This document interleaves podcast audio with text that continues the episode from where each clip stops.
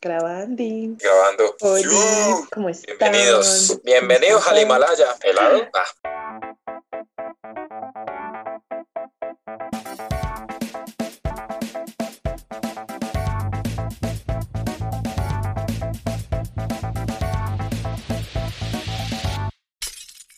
Hola, yo soy Valentina Y yo soy Andrés. y esto es Ciencia al son de la historia, donde una microbióloga y un historiador echamos cháchara de ñoñadas del mundo a través de la ciencia y la historia.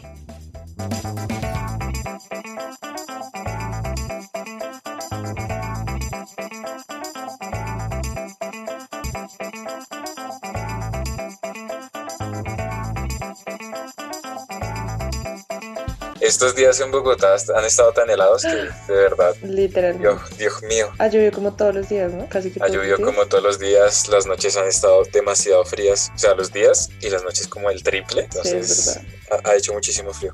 Ya, bueno, estamos volviendo, abro comillas para los que no me están viendo, a la normalidad, algo así. Ya muchas empresas y los muchos colegios están volviendo a la presencialidad, como a retomar labores normales. como- Y universidades también algunas, por ahí se ve gente. Un año después del primer confinamiento comenzó como un poquito la normalidad, más o menos, porque es muy entre comillas. Sí. Esperemos a ver qué, qué puede pasar. Esperar qué pasa. Sí, porque yo siento que va a haber de nuevo como un aumento de casos importante con la Semana Santa, que todo el mundo se va a viajar. Sí, siento que también de pronto nos pueden volver como a poner ciertas restricciones otra vez. Pues ya empezaron, ¿no? Como con el toque de queda. Ley seca. eh, bueno, acá, acá en Bogotá eh, pusieron ley seca y toque de queda. No sé específicamente las horas, creo que es de las... Creo que es desde las 12 o desde las 10, no recuerdo bien. Es que depende como el, del sector. así, Y de no las sé. fechas, porque creo Sí. que también son ciertas fechas, sí. Complication, mm, ¿qué ha pasado en la vida? Como que todos los días pasa algo diferente, ¿no? Sí, eh, ¿qué ha pasado en las últimas semanas? O sea, por últimas semanas me refiero en los últimos tres meses que no hemos hecho episodios. Sí, o sea, todo este año. Um, empezó el año, espero que para todos haya iniciado súper bien. Eh, ¿Qué más pasó? Estamos en temporada de premios, así que fueron los Grammy. Ganó Dua Lipa, preciosa, hermosa. Ganó mi hermosa, hermosísima Taylor Swift. También, ¿cómo se llamaba este muchacho? Eh, Harry Styles. Con El un cual, atuendo, con un atuendo bastante divino. particular, o sea, pero se veía bien. Pues le man- queda el man, le queda el man, es que es el estilo del man. Precioso. Aparte, todo el mundo estaba así como, ¿what? Porque habló con Taylor Swift y para los que no saben, eh, ellos fueron noviecitos hace algunos años y como que hablaron, o sea, como que fue muy chistoso porque hablaron así como cuando uno está en los 15 y que la, la quinceañera pasa por las mesas así y hablan un momentico y se va. Literalmente así el man, o sea, como que fue un momento a la mesa de Taylor, hablaron y todo el mundo estaba así como Jesús, ¿qué es esto? Hicieron muchísimos memes, muy divertido. Pero sí ganó, Taylor Swift ganó Album of the Year, claramente con Folklore, porque fue un salvavidas. Sí, creo que salvó el 2020 bastante musicalmente. Diosa preciosa, aparte hoy para, no, ayer. Para nosotros, el 25 de marzo, bueno, como a medianoche, como sea, eh, sacó una nueva canción de Fearless, pero es como cuando la vieja escribió Fearless, porque la vieja escribe como mil canciones para cada álbum y publica como 10, o sea, estoy exagerando, pero ajá. dejó unas como guardaditas y las está sacando y ayer sacó You All Over Me, creo que se llama, impactada. De viene la canción más country, pues muy al estilo Fearless. Eh, estoy muy ansiosa porque regrabé 1989. Eso es todo lo que tengo que hablar por Taylor. Vamos a seguir con otras noticias del entretenimiento. Sí, han pasado muchas cosas. Pues este año comenzaron estas seriecillas así de, de Marvel que pues con Wanda, WandaVision, que pues estuvo bastante interesante, bastante... 500 de 10, vayan y veanla.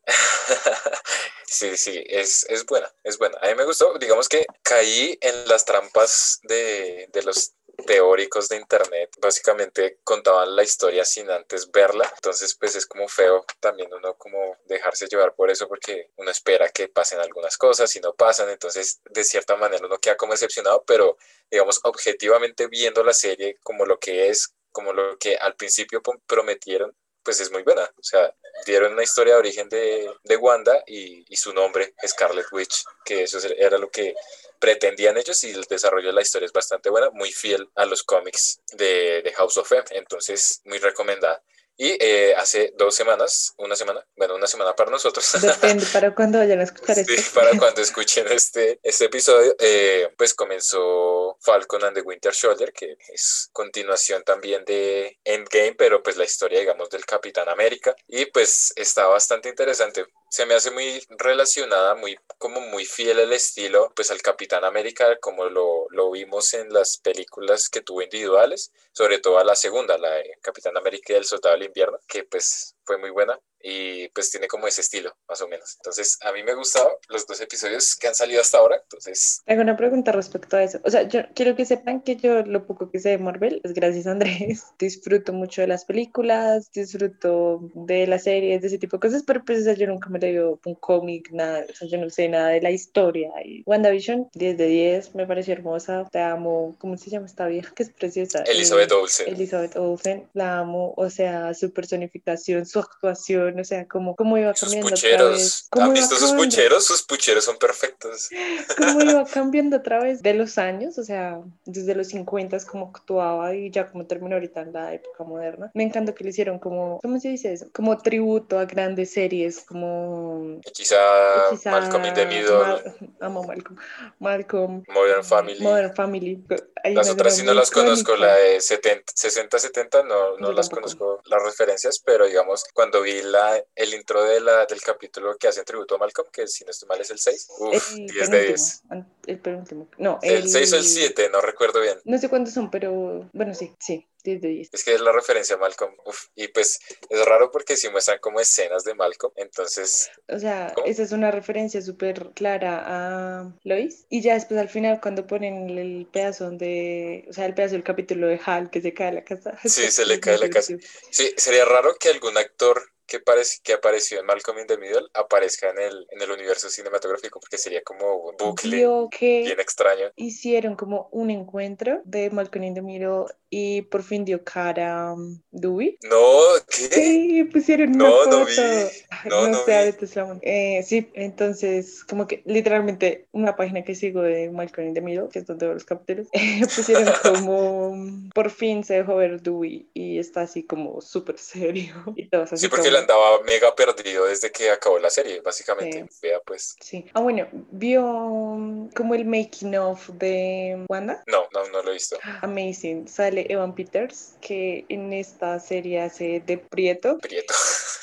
Fake. Ah, Pietro. ¿Pietro? Es Pietro. Pietro. Es un Pietro, pero Pietro fake pero fake. Entonces, el man dice como, me encanta estar en este, o sea, yo pensé que estaba conectado con algo de X-Men, ¿ok? Porque él es... Todo el mundo pensó en eso. Él es, se me olvida el personaje. Él es el Quicksilver, Quicksilver. pero en la saga de X-Men, pero digamos la diferencia es que en esa saga no se llama Pietro, sino que se llama Peter, que esa es una diferencia so, bastante importante. Yo soy una súper desconocedora de Marvel, como ya acabo de decir. Yo no sabía nada, pero sabía que Evan Peters, obviamente me visto las de X-Men y obvio amo a Evan Peters y obviamente sabía que man actuaba en X-Men y cuando yo lo vi en WandaVision fue como wow, están uniendo todo, o sea, si yo me armé así el súper video pues y en el making of, el man dice como, no, pues la verdad me encantó participar en el proyecto, eh, fue una propuesta súper tranqui, o sea, como que no estaba nada conectado y yo como, bitch, jugaron con nosotros. Jugaron con nuestros sentimientos. Sí, entonces es compli. Me gustó mucho Vision. Hay que esperar qué pasa. Sí, con el Vision blanco. Cómo conectan todo, ¿no? Y también como, sí. o sea, se ve cómo dejan la entrada a Doctor Strange. Sí, resto. Esa, ah. O sea, la conexión es muy, muy clara. Entonces, ese sí. final, uff, ese final cuando, cuando está leyendo el libro, uff. Y, uh, bueno, ya ah, pasando... Bueno, quiero hacer la ¿Qué? pregunta así. Esos, ¿cómo se llama? El del Soldado del Invierno y... Falcon. Falcon, esta serie que está saliendo nueva. ¿Está basada también en un cómic? O sea, ¿de qué se trata? Pues es más, más o menos basado en Sam Wilson's Capitán América. Cuando Steve deja el manto del capitán, quien toma el manto es Falcon. Y pues en los cómics, pues toma el escudo, pero es un Capitán América, pero con alas, digamos. Entonces, más o menos basado en eso. Y no sé qué va tanto van a tomar de un cómic que es luego de Civil War, que en donde Bucky es Capitán América. Entonces, sí, hay un arco argumental en donde Bucky se convierte en el Capitán América, pero pues con todas las cosas mentales que él tiene, le da muy duro, como es una responsabilidad muy grande para él y luego es, es Sam quien toma el, el manto. Entonces es más o menos como en esos cómics. Que ya estaba viendo como el tráiler de la serie, porque yo en serio no entendía el punto. En realidad no soy tan fan del Capitán América, so como que mm, no me conecta del todo. Y yo como que veía las, o sea, veía el, el tráiler y yo decía como, yo a este man lo conozco, o sea, estoy hablando de... ¿Sebastián Stan? Eh, ¿Cómo, eh, ¿Cómo se llama el personaje? James Buchanan Barnes. De que yo decía, como yo ese man lo he visto en otra cosa, o sea, obviamente lo vi en las películas, en el, la del Capitán América y eso, pero yo decía, como yo lo he visto en otro lado, o sea, en otra producción, pues obviamente, para los que conocen, el man sale en Gossip Girl y yo no sabía, o sea, como que sí sabía, pero como que mi cerebro no lo conectaba a Macy, que haya salido de Gossip Girl. Ajá, Mar, las cosas de la vida. Pues nunca he visto Gossip Girl, pero supongo que es bueno. Y, ah, bueno, eh, ¿qué otra cosa? Ah, yo iba a hablar de eh, Justice League, el, ¿cómo se, le, ¿cómo se le puede decir eso? La remasterización. La Liga de la Justicia. Ah, mentira. no sé, es que no la he visto. Mientras tanto, en el Salón de la Justicia. Una versión, otra versión de la misma película que vimos como en 2017, si no estoy mal, que pues no fue tan querida. Digamos, no es mala, más o menos, pero pues como que le falta mucho, mucho desarrollo de personaje y, etcétera. Entonces pues viene Zack Snyder, que era el director original, y hace una maravilla. La verdad es una maravilla, no voy a hablar mucho para que no hacerle spoiler a Valentina. la verdad vale la pena, son cuatro horas, pero vale la pena. Cuatro horas. Cuatro horas. Cuatro horitas, pero no, vale la pena si nos aguantamos tres de Endgame, nos podemos aguantar cuatro de, Justice League. Más si está el papucho, el hombre creado por, los dioses, Henry Cavill. Henry Cavill. Es papucho. Es como, no lo entiendo, como existe alguien tan de otro mundo, ¿no? Es como... sí, pues es Superman, es Superman. Literal. Y Galgado, pues... Ah, pues Galgado. Esa es otra que mujer tan hermosa. Sí, es la mujer maravilla. Entonces, sí, y hace un gran papel también. Obvio, ya todo lo que haga. Todo lo que toca es oro, ¿cierto? Bueno, en fin, creo que esa era nuestra parte más friki del programa. es que nos alargamos mucho. Es que son tres meses, pasaron ¿Salió música buena en estos tiempos? Espere, ¿qué música salió? Aparte de la de Taylor Swift, obviamente. Que salió ayer. Eh, bueno, ah, bueno, en cuanto a música, se separó Daft Punk. Deme, sí, pues como que no me afecta mucho, pero fue como un shock para todo el mundo, ¿no? Fue como, sí. madre, como así, cómplice. Sí, pues nadie se lo esperaba porque, pues es que ellos nunca han sido muy mediáticos. ¿no? Sí, pues desde el 2013, 2012, digamos, habían hecho colaboraciones con The Weeknd y eso, pero digamos, música como tal de ellos no habían sacado. Entonces, pues sí, fue como raro pues es que igual ellos no sacan mucha música, sino que cuando la sacan es como boom, como que ¡guau! la rompen con todo. Eh, pues el último fue el Random Access Memories. y eso salió hace un montón de tiempo. Y eso salió hace demasiado. Creo que fue en 2012 o 2013. Estaba en el colegio. Yo estaba en el colegio. Bueno, usted también estaba en el colegio. Estábamos en el colegio, mujer. Eh, que falta de respeto. no sé qué, qué, música haya salido. Ah, bueno, pues fue como el Super Bowl, que fue el, el, medio tiempo lo hizo, hizo The Weekend, un show muy oscuro. Demasiado oscuro para este tipo de eventos. O sea, para un concierto, yo digo para un concierto, bien, cool. Pero para un evento deportivo. Sí, aparte igual entiendo que el man estaba como, bueno, o sea, no sé si eso pues fue como por el Super Bowl y eso, pero pues también como el man ha estado, no en polémicas, pero sí como en el, en el ojo mediático, pues por lo que ha dicho de los Grammys, eh, porque pues no es como, o sea, para lo que él expresa es que no es como lo más transparente el proceso, ¿sí? Porque es como si ustedes se inscriben y un comité o el equipo de los Grammys es el que elige quiénes van a estar como preseleccionados, quiénes van a estar nominados y todo eso. Y como que uno no sabe esos equipos quién lo conforman. Entonces, o sea, sí, quién, quién lo hace, quién juzga, porque lo juzga, bueno, como ese tipo de cosas. El man no fue nominado, bueno, no sé si, si pagó participación para los Grammys, pero pues el álbum, el último álbum que sacó que es súper bueno. Nada más, es que nada más con Blinding Lights, pues tenía como para ganar, quién sabe cuánto. Eso hubiera podido, o sea, para mí eso hubiera podido haber sido canción del año, pero ganó Dualipa, creo. Entonces, no mentiras, ganó Harry Styles. Pero bueno, o sea, me refiero que era una muy buena canción y en realidad el álbum es muy bueno. Entonces también como sus comentarios.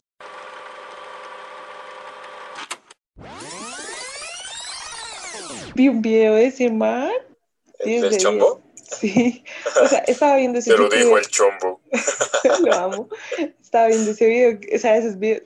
Ahora amo a ese muchacho, el que usted me pasó. Eh, Sean Track. Sean Track, parce. O sea, eso era lo que yo necesitaba en mi vida y no lo sabía. Porque a mí me encanta hacer eso con mis oídos, como poder separar como las capas, pero que lo haga a computador y me lo pueda mostrar, me parece asombroso. Vi cuando escucho por primera vez Los Fabulosos Skyler, que el Uy, madre esa- así ese como, video, ¿qué es sí. esto? Yo como, como que no has escuchado Los Fabulosos Skyler. Y es que escucha la que es con, eh, ¿cómo se llama? La que canta salsa. Eh, eh, la de Vasos Vacíos con Celia Cruz. La- sí, con Celia Cruz. Escucha eh, pues un pedacito de eso porque hace como un análisis de toda la Sí. carrera musical y esa parte fue como, uff, ¿qué es esto? Y cuando escucha Matador, también Ah, también. como... se queda como impresionado por la cantidad de reproducciones que tiene la canción. No, y de reproducciones y de estilos, porque el man Sí. habla de eso, es como hacen cumbias, hacen Hacen de todo. salsa, hacen como... Pues rockcito, rockcito, ajá. pop, así, En- de todo. Entonces es como que, bueno, lo. Vi un- no sé por qué está hablando eso. Vi un video del chombo porque el man, creo que analizó un video del chombo o algo así, y yo como... Sí, es que esto. reaccionó a un video del chombo, entonces Exacto. fue como la conexión de dos mundos. ahí como, ah, Sí, entonces lo. Gran, te lo dijo gran- el chombo. gran video. Eh, salió como la segunda parte del disco de los Petit Felas. Lo que entiendo es que van a hacer como, o sea, hicieron como tres discos. Eh, O sea, el disco grande total es lo que entiendo. Se llama 777, ¿right? Ok. El primer pedazo se llamó Buenos Días. Buenas tardes, buenas noches. y aquí entra la música de Coco. Buenas tardes,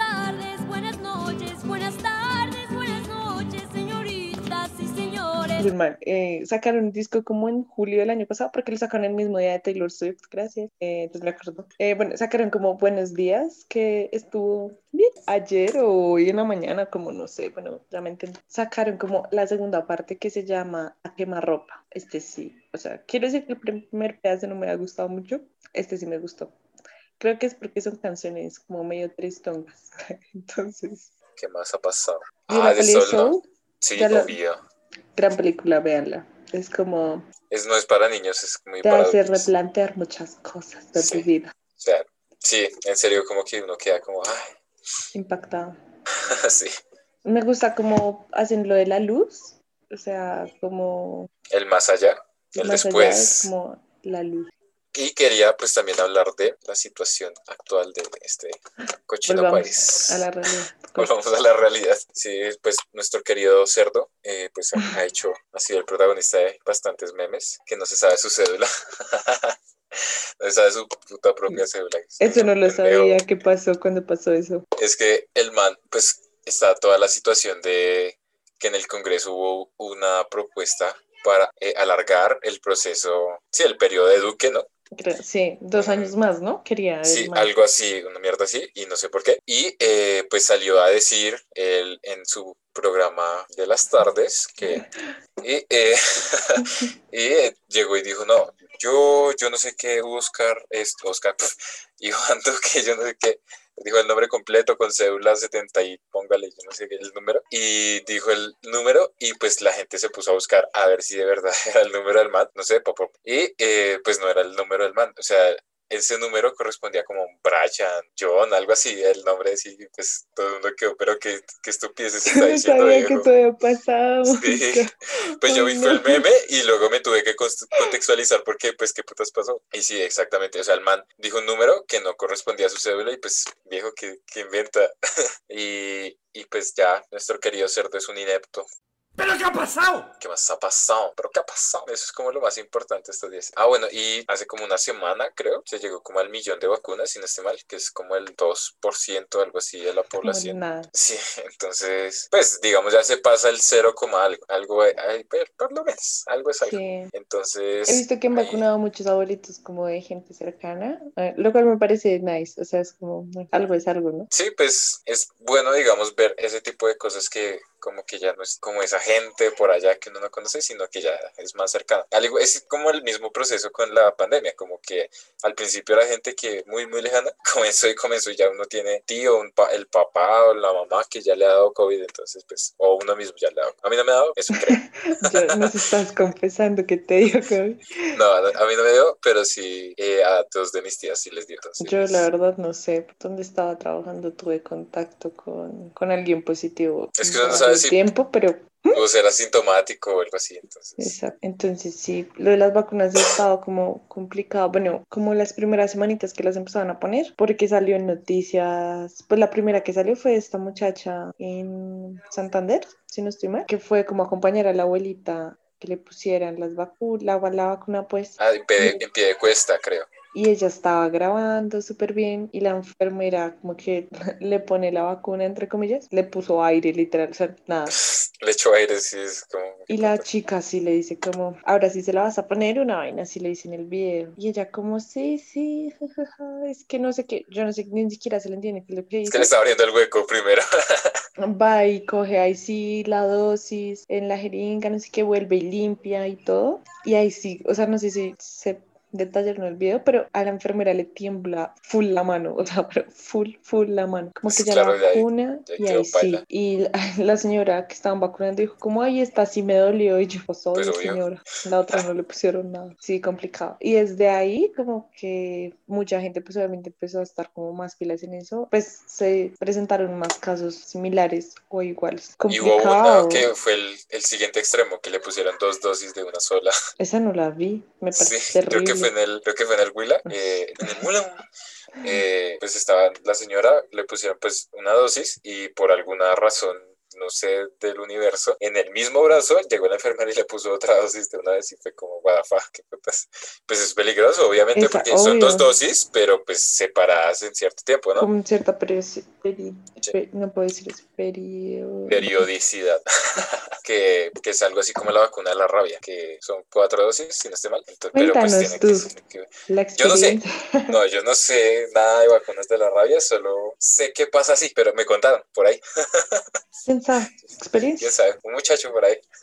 Sí, entonces complicado. Como que la gente empezó a estar como súper pendiente de eso y ahí sí como, no sé si en todos los hospitales, pero en algunos como prohibieron grabar. Sí, prohibieron, pero fue como en algunas, fue como en algunas EPS, si no estoy mal, Ah. pero pues la gente le encontró la vuelta y pues sí no se puede grabar, pero sí puedo Se tomar puede fotos. tomar foto. F. Pero bueno, digamos que por lo menos hay vacunas, no estamos ahí como en, en la mala. Por lo Pues menos ahí, digamos que no hay que conformarnos, pero pues por lo menos no estamos tan mal. Hablar de, hablando de vacunas, eh, ya por fin vamos a volver a ir al tema de, de nuestro queridísimo podcast Ciencia al Son de la Historia, que como saben, esta digamos es la apertura de nuestra segunda temporada, ¿no? Porque ¡Tarán! la primera temporada se cerró con pues el último episodio de fin de año El de Navidad. en 2020, el de Navidad y Año Nuevo, Año Nuevo, Vida Nueva. Y pues ya ahorita llegamos con segunda temporada, llegamos recargados. Entonces, eh, hoy vamos a hablar precisamente de vacunas, y cómo nacieron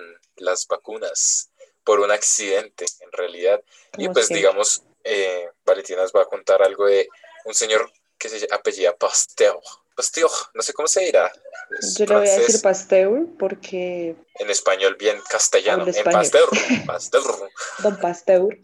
Don Pasteur. Y yo voy a plantear mi teoría antes de que comience Valentina con su, su historia, de que, y pues los que escuchen aquí me van a decir sí, sí sucede, y es, mi teoría dice que la gente destinada a hacer cosas grandes o a nombrar cosas o a ser famosa es porque tiene un nombre chimba, ¿sí? Entonces, ustedes ven Luis Pasteur, o sea, qué nombre tan chimba, y puede generar un verbo, pausterizar, ¿sí? O sea, como ese, ese tipo de cosas.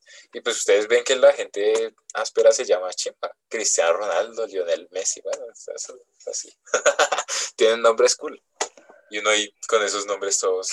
Andrés. Andrés. Ah, Pues sí, gracias. Ah.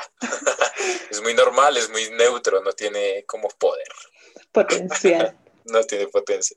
Pero bueno, digamos, no, yo no puedo crear un verbo, calder, calderonizar. Pues como que no funciona. ¿no?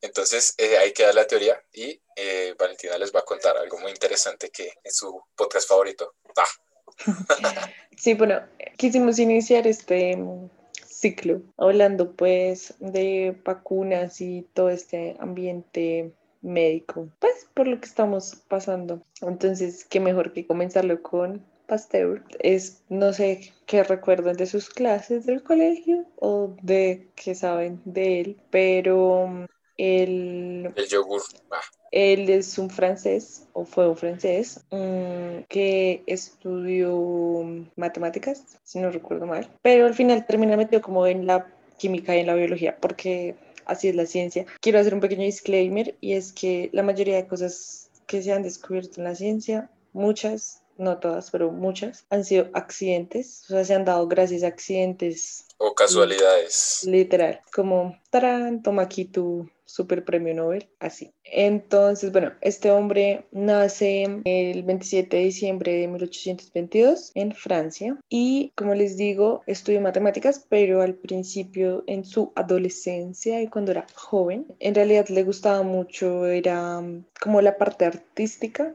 se destacaba mucho en la pintura y en su juventud, ya como grandecito, él quería convertirse era en profesor de arte. Pero ya a los 19, él dijo como, "Ah, creo que el arte no es lo mío, eh, voy a cambiar. Y se licenció en matemáticas. En química no era tan bueno, era como "Mm, pasable, que te digo, así que pasaba de panzazo, un 3, 3, 5, que te digo, pues ahí la llevo, pero no es mi fuerte, así. Era el de tres es nota, lo demás es plusvalía. Literal, Dios proveerá, pasé, gracias Dios, así. Pero para 1847 el Don dijo, ah, pues me voy a hacer un doctorado, ¿sí o qué? Y se hace doctor, pues, en físico-química. En, para 1857 es nombrado, ante todo pronóstico, como decano de Facultad de Ciencias. Desde ahí, digamos que empieza a incursionar en la química como un, un camino mucho más serio y más estructurado y por donde pues obviamente va a alcanzar como todos los logros todos los éxitos que, cono- que conocemos en este momento de él. Los, sus descubrimientos y sus em, investigaciones, desarrollos, etcétera, tuvieron mucha repercusión y fueron y son muy importantes, especialmente en, el, como en, en la parte sanitaria. Entonces, digamos que una parte muy curiosa es que él no estudió medicina, él no fue médico, fue matemático, pero hizo grandes aportes a la medicina. Digamos que este interés de ayudar en la parte médica y en la sanidad se derivaba de que cinco de sus hijos, o sea, el man tuvo cinco hijos, nice, ¿no? Así como, Crack, como la época, Falcao. ¿no? ¿Sabes? Falcao, la sí. época. El hombre tuvo cinco hijos, nice, pero tres de ellos murieron por tifus, pues cuando estaban muy pequeños. Entonces desde ahí él dijo como, pues de aquí soy, ¿no? Digamos que si hablamos como cronológicamente, podemos hablar que el primer logro de este hombre fue su verbo con su desarrollo de la pasteurización. Bueno, entonces este hombre para, mm, bueno, empezó la pasteurización, ¿no? Pero pues eso no fue así como de la noche. Entonces este hombre empieza con la pasteu- pasteurización y, eh, bueno, digamos que él inicia a estudiar en 1856 todo lo que es fermentación aplicada a bebidas específicamente a vino y leche, porque él tenía como la hipótesis de que la contaminación por microorganismos era realmente lo que hacía que estas bebidas se dañaran o se deterioraran tan rápido después de abiertas. Entonces, él lo resolvió, entre comillas, o sea, fue así como súper... em, caserito, eh, pero lo resolvió en el momento en que las calentaba ya envasadas hasta una temperatura en la que pudiera llegar a eliminar los microorganismos. Se dio cuenta de que hacer este proceso impedía su rápido deterioro, sino que también iba a, a evitar perdón, todas las enfermedades que se provocaban por estos. Entonces, pues el man fue como, bitch, de aquí soy. Después de una década de experimentos y de como mejorar la técnica, verificar la temperatura, el tiempo, el contacto, bueno, un montón de cosas, él demostró y patentó el método que es conocido en la actualidad como pasteurización. Obviamente, pues en la actualidad existen como ciertas eh, modificaciones, pues como inició todo gracias a él, ¿no? ¿Saben? O sea, como que el man se echó el cabezazo así, Bien crack. bien crack, así como, ah, te voy a calentar acá. Obviamente ahorita en las grandes industrias son como circuitos grandes de calentamiento, de enfriamiento, ese choque térmico, bueno, etc. Quieren averiguar más de pasteurización, podemos hablar más adelante, como ya el proceso. Esto, pues obviamente fue como un boom, como en la industria de, pues de los alimentos y en especial de las bebidas, pues porque permitía conservar alimentos por mucho más tiempo y era le permitía a las personas que vivían lejos o que no tenían como ciertas facilidades de mover primero estos alimentos que llegaran a sus casas y se conservaran. También digamos que eh, la parte de alcohol, me refiero a alcohol en cerveza y vino, pues también se vio beneficiado porque un problema era mm, en estas bebidas que se avinagraran, por lo mismo, porque se abrían y tenía contacto con el aire y pues, ajá, se, dañaban. Digamos que es como el proceso que hace la sal con la carne, pues Exacto. que hacía la sal con la carne en su De momento para conservarla. Exactly.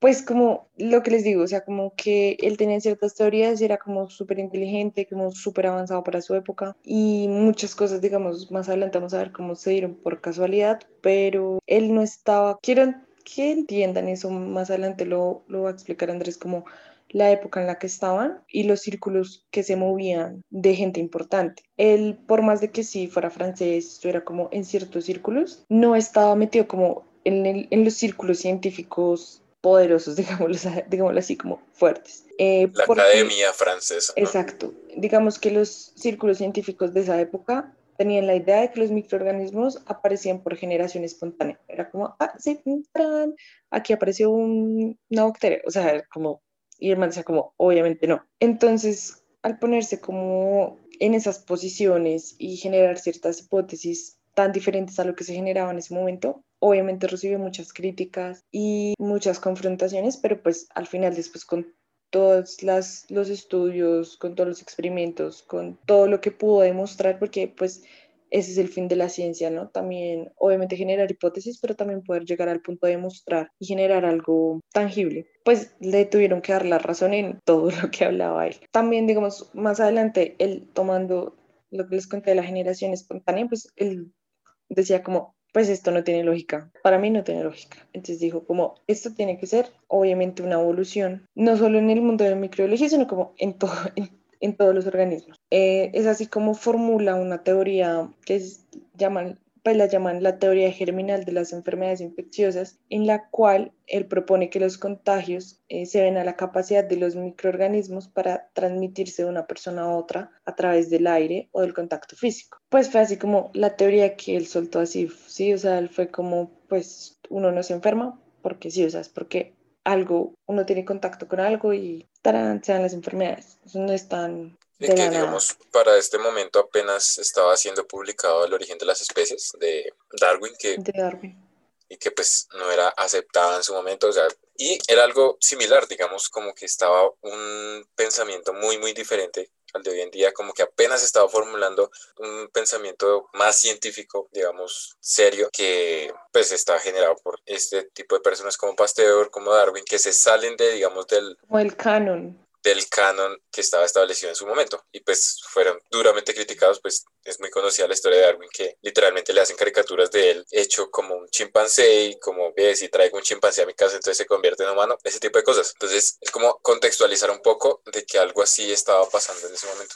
Entonces pasa lo mismo con él, pues él lo, lo entiende también como una evolución más grande, como en la parte biológica, pero pues digamos que él se centra en los microorganismos y en cómo se dan las enfermedades infecciosas, recordemos lo de sus hijos, y como toda la motivación que él tenía de investigar esto. Gracias a esa teoría de las enfermedades infecciosas y de cómo la transmisión sea a través de contacto eh, físico o a través del aire, etc., hace una de las más, uno de los aportes más grandes que hizo en la higiene, en la medicina y en, pues ya más adelante en muchas otras áreas, eh, y es la esterilización. Entonces, él probó que ya, pues gracias a que él pudo probar que las enfermedades sí se contagiaban por transmisión de microorganismos patógenos, se empezó a esterilizar el material médico y se empezó a hacer full limpieza, podemos hablar, digamos, de algo de desinfección, de los profesionales en ese momento de la salud,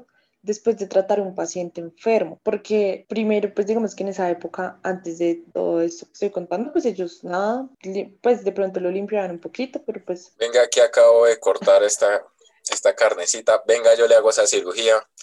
nada de afán, ¿no? Como lavado de manos, desinfección, como muy tranqui. Entonces, después de esto, de tanto la esterilización como la limpieza de los profesionales, se empezó a prevenir muchísimas enfermedades y se empezaron a disminuir los porcentajes de personas contagiadas por X o Y enfermedad que estaban en ese momento, digamos, vigentes y que en ese momento quizás también estén todavía. Luego de estos dos grandes descubrimientos que él hizo o aportes que él hizo, él dijo como no, pues me falta algo, ¿no? Pero pues él no lo sabía. Entonces él siguió trabajando en su laboratorio, tranqui, amando la ciencia, ¿no? Estudiando mucho, leyendo mucho, otros científicos, y se le dio como el, la iluminación con las vacunas, aunque él no lo sabía. Este descubrimiento eh, se dio a finales del siglo XVIII y este es el que... 19, 19, no, 18. 1800, ¿qué? No sé, Rick. Mi fuente dice siglo XVIII. No, ¿cómo puede ser? Bueno, Rick, no lo sé. Si Pero nació, pues si nació en 1821, ¿cómo va? 15, 16, 17, 18. No, aquí dice 18. Bueno, no sé, no voy a ¿En qué decir año nació? ¿En qué año nació?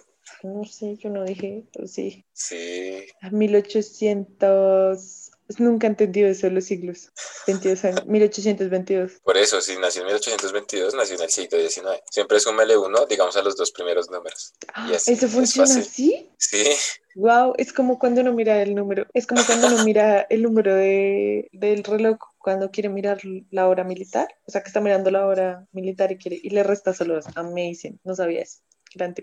Bueno, amigos, entonces, como les estaba contando, les llegó el, la iluminación de la vacuna. Esto pues fue como la casualidad, la iluminación que tuvo, porque literalmente fue de la nada que se dio, o sea, él no lo estaba buscando, él no lo estaba estudiando, no es como que le haya dicho, ay, sí, voy a estudiar esto, no. Imagínense que para ese momento de la vida, Edward Jenner ya había creado como el primer fármaco inmunológico para la viruela, a partir de la viruela bovina, no sé si conocen esa historia, pero básicamente consistía exponer a la persona enferma a una enfermedad similar, que era la de los bovinos, lo que se coger de las posturas de los animales un líquido, eh, lo inyectaban a la persona, bla, bla, bla, y se mejoraban o pues no les daban la enfermedad. Y digamos que esto consistía en exponer a una persona a una enfermedad similar, pero eh, más débil como que no del misma, no de la misma intensidad, ¿saben? Entonces, esto estaba limitado a enfermedades humanas, digamos que estaban emparentadas con ciertos animales. Así funcionaba, digamos que esa era como la primera vacuna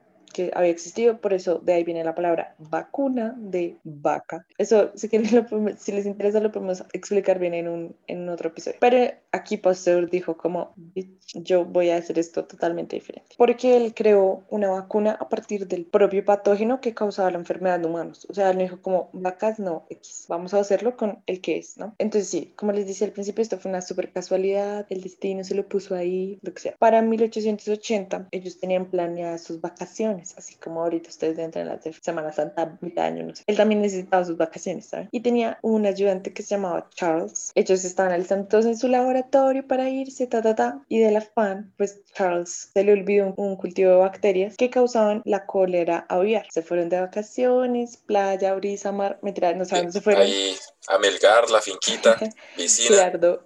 Bueno, la no sé qué, qué allá piscilago.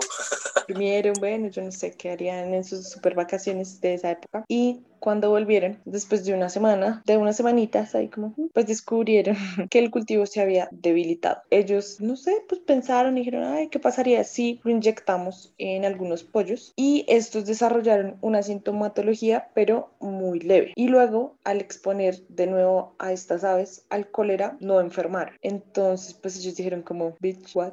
Eh, pero, pero, ¿qué ha pasado? Literalmente. Entonces ellos dijeron como, aquí fue, esto fue, de aquí soy. Entonces siguieron haciendo obviamente estudios porque pues, o sea, la ciencia no se hace, pasan estas casualidades, pero no es como que al otro día ya ellos tengan las vacunas, ¿no? Entonces ellos siguieron estudiando, casi cinco años más, siguieron haciendo ensayos en animales. Después de estos cinco años pudieron hacer un ensayo en humanos y fue porque un accidente sucedió. Estaba un niño, tararán, caminando por ahí, tranqui, chill, y lo mordió un perro. ¿Qué tenía ese perro, compañero? Cuéntanos. Tenía una enfermedad que yo desconozco y se llama rabia.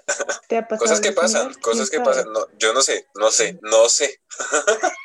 Exacto. Entonces, a este muchachito lo mordió un perro que estaba, pues, que tenía rabia. Esta es una enfermedad cuya letalidad es casi 90 a 100%. Entonces, como que ya lo había mordido, entonces, pues, no era del todo seguro como el vacunarlo, pero pues ellos dijeron como, probemos, ¿no? Pues, ¿qué es lo peor que puede pasar? Se puede morir sí o no por la rabia. entonces. Literal, es como, hagamos. Entonces, probaron vacunarlo, porque pues era la única posibilidad de salvación. O sea, donde no lo vacunaran, ahí sí es que el muchachito se moría. O sea, tenían las dos opciones. No se sabía si iba a funcionar, obviamente. Fue una decisión, me imagino yo que apresurada, pues por el tiempo de vida del muchacho, arriesgada, porque primero, repito, pues él no era médico, él no tenía, digamos, como ese conocimiento, toda la parte humana. Anatómica, Eso. biológica, sí. Exacto. Entonces, eso por un lado, no es, pues, como que la vacuna no estaba lo suficientemente probada, desarrollada. Sí, o sea, como que literal fue un a la de Dios, aquí voy. Llamado de emergencia.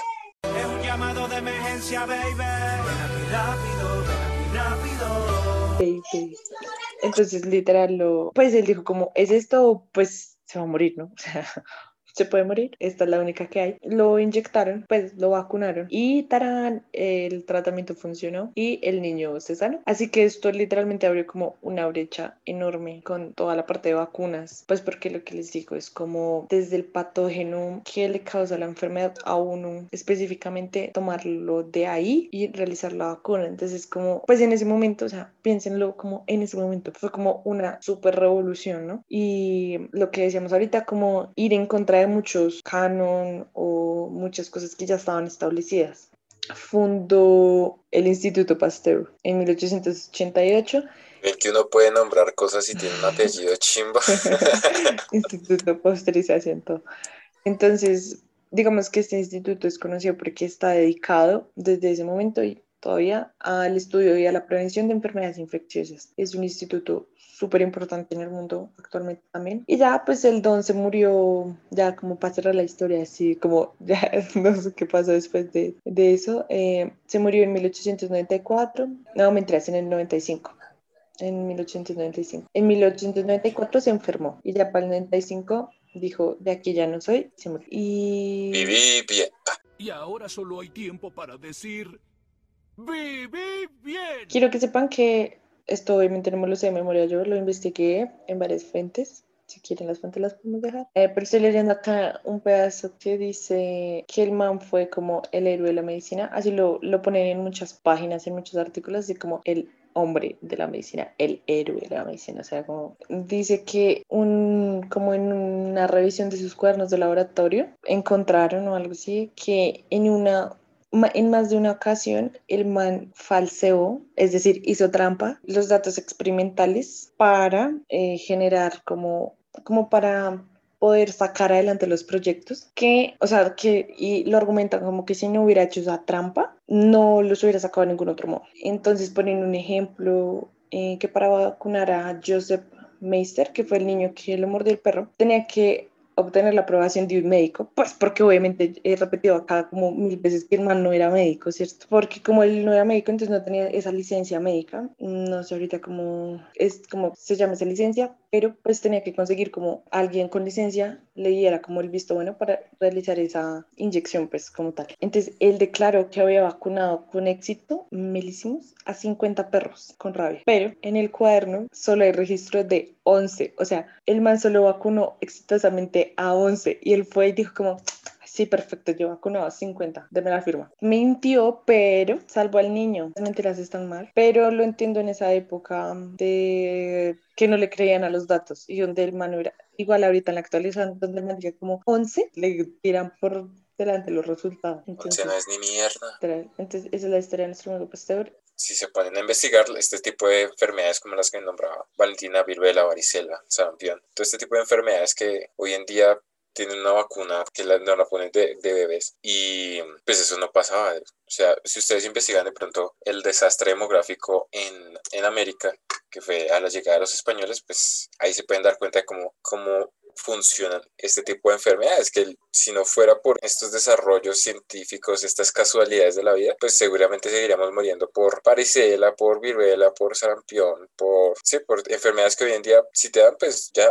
te dan, te enfermas dos, tres días y ya no pasa nada, pero en ese momento sí, era como muy grave. Es que igual los microorganismos pueden funcionar como armas biológicas fácilmente. Eso también lo podemos hablar en otro episodio, como ha pasado algunas veces con el antrax, con muchos otros microorganismos. Por eso, por eso fue tan famosa esa teoría de que el COVID fue generado en un laboratorio, como un, como un arma, biológica. Sí, digamos lo que decía Andrés de, digamos, el desarrollo que se ha dado a partir de lo que empezó Pasteur, lo que tenemos ahorita. Digamos, la rapidez con la que se pudo desarrollar la vacuna es porque ya hay muchos estudios respecto a cómo se genera una vacuna, qué tipo de vacuna hay, porque no todas las vacunas funcionan igual, no todas las vacunas se desarrollan de la misma manera. Digamos, hablando específicamente de las de COVID, digamos, se tienen cuatro tipos de vacunas. Una es la de vector viral, en la que se inyecta un virus diferente y menos dañino que contiene los genes, los genes de la proteína espiga del coronavirus, en la cual esto genera la respuesta inmune. Entonces, digamos, ese es un tipo. La otra que es em,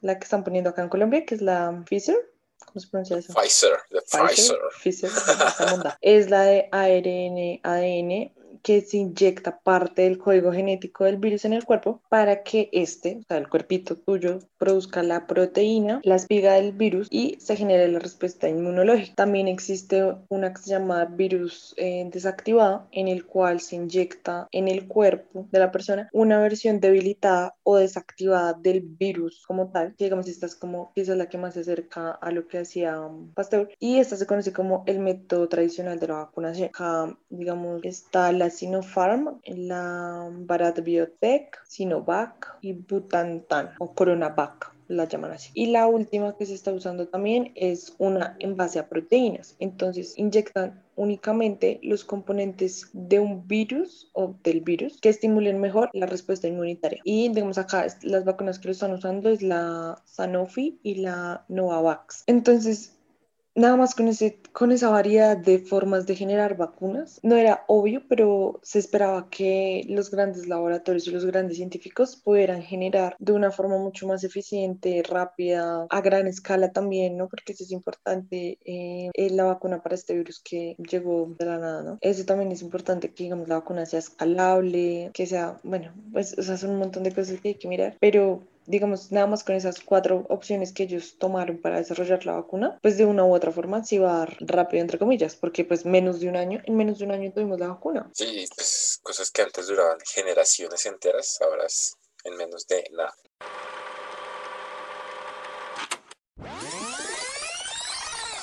Ya, espero les haya gustado el chisme de Pasteur, que hayan entendido la historia de cómo fue y así. Y es que no me mordió un perro. Ah. Que obvio no lo mordió nada, jamás. No, eso nunca por pasó. carne, ah, ah, no pasó. ok. Si no me acuerdo, no pasó, ¿sí? Gracias, señor pastor. Ha salvado mi vida. Nos ha salvado, estamos agradecidos. Literalmente le salvó la vida.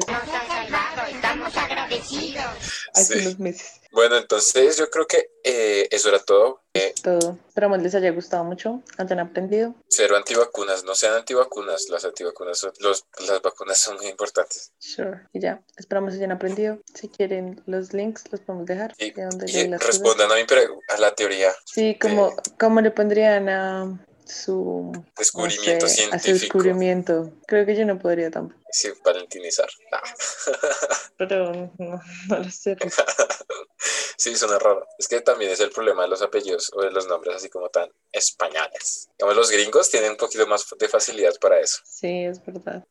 Instagram pueden encontrarnos como arroba eh, ciencia e historia pod ciencia al son de la historia. En Facebook estamos como ciencia al son de la historia. En Twitter estamos como ciencia e histor 1 y estamos en Spotify, en Apple Podcast, Google Podcast, bueno, todo lo que sea podcast. Ya estamos en todas las plataformas. Y en YouTube, y en el YouTube. y en, en el YouTube. Y, YouTube. y en todas las plataformas nos pueden buscar. Y, Y eso es todo. Eso es todo. Muchísimas gracias. ¡Volvimos! Y nos vamos. Ah. Juiciosos. Juiciosos.